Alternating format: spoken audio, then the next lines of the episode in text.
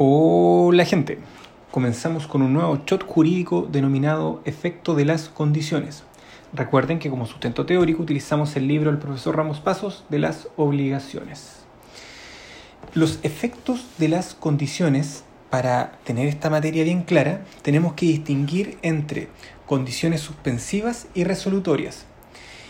Y respecto a cada una de ellas hay que ver sus tres estados, si se encuentran pendientes, cumplidas o fallidas. En este shot solamente tocaremos la condición suspensiva. Cuando la condición suspensiva se encuentra pendiente, como primer efecto, no nace el derecho ni la obligación. Por lo tanto, el acreedor no puede exigir su cumplimiento.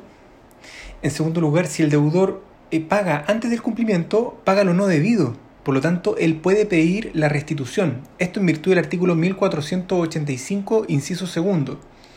En tercer lugar, el acreedor condicional no puede ejercer la acción pauliana, pues tal acción corresponde a los acreedores y la calidad de él es que todavía no tiene esa calidad de acreedor, porque no se cumplió la condición.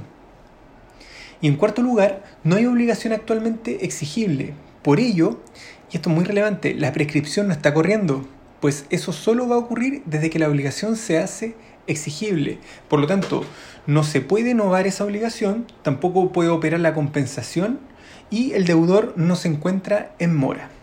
Un segundo efecto es que el vínculo jurídico existe. Pese a que el derecho y la obligación correlativa no han nacido, este acto contrato se generó. Por lo tanto, al contratarse la obligación, deben reunirse todos los requisitos de existencia y validez del acto contrato. Además, el deudor no puede retractarse, pues no puede desvincularse por su propia voluntad. Además, la obligación condicional se rige por la ley vigente al momento de otorgarse el contrato, eso en conformidad al artículo 22 de la ley de efecto retroactivo. Y el tercer efecto es que el acreedor tiene una simple expectativa de derecho, y en virtud de aquello, el acreedor condicional puede impetrar providencias conservatorias, por ejemplo, mientras está pendiente la condición. En segundo lugar, este germen de derecho lo transmite el acreedor condicional también a sus herederos. Leamos el 1492, inciso primero. Dice, el derecho del acreedor que fallece en el intervalo entre el contrato condicional y el cumplimiento de la condición se transmite a sus herederos. Y lo mismo sucede con la obligación del deudor. Pero el inciso segundo dice que esa regla no se aplica a las asignaciones testamentarias ni a las donaciones entre vivos. Con esto terminamos los efectos de la condición suspensiva cuando se encuentra pendiente. Vamos ahora a los efectos de la condición suspensiva fallida. Si la condición falla, quiere decir que el derecho y la correlativa obligación no van a nacer, desapareciendo de esa manera la expectativa del acreedor condicional. En virtud de aquello, las medidas, si es que había medidas conservativas, estas quedan sin efecto. Y todos los actos de administración o disposición celebrados por el deudor condicional en el tiempo intermedio quedan firmes.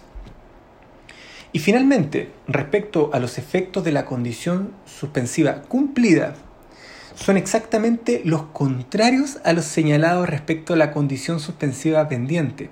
Esto es, nace el derecho y la obligación correspondiente. El acreedor puede exigir su cumplimiento. En tercer lugar, si el deudor paga, el pago es válido y no puede repetir. En cuarto lugar, para algunos autores se produciría el efecto retroactivo. En quinto lugar, debe el deudor entregar la cosa debida condicionalmente en el estado en que se halle favoreciendo al acreedor los aumentos y soportando las pérdidas. Esto en virtud del artículo 1486. Por regla general, no se entregan los frutos que la cosa produjo en el tiempo intermedio.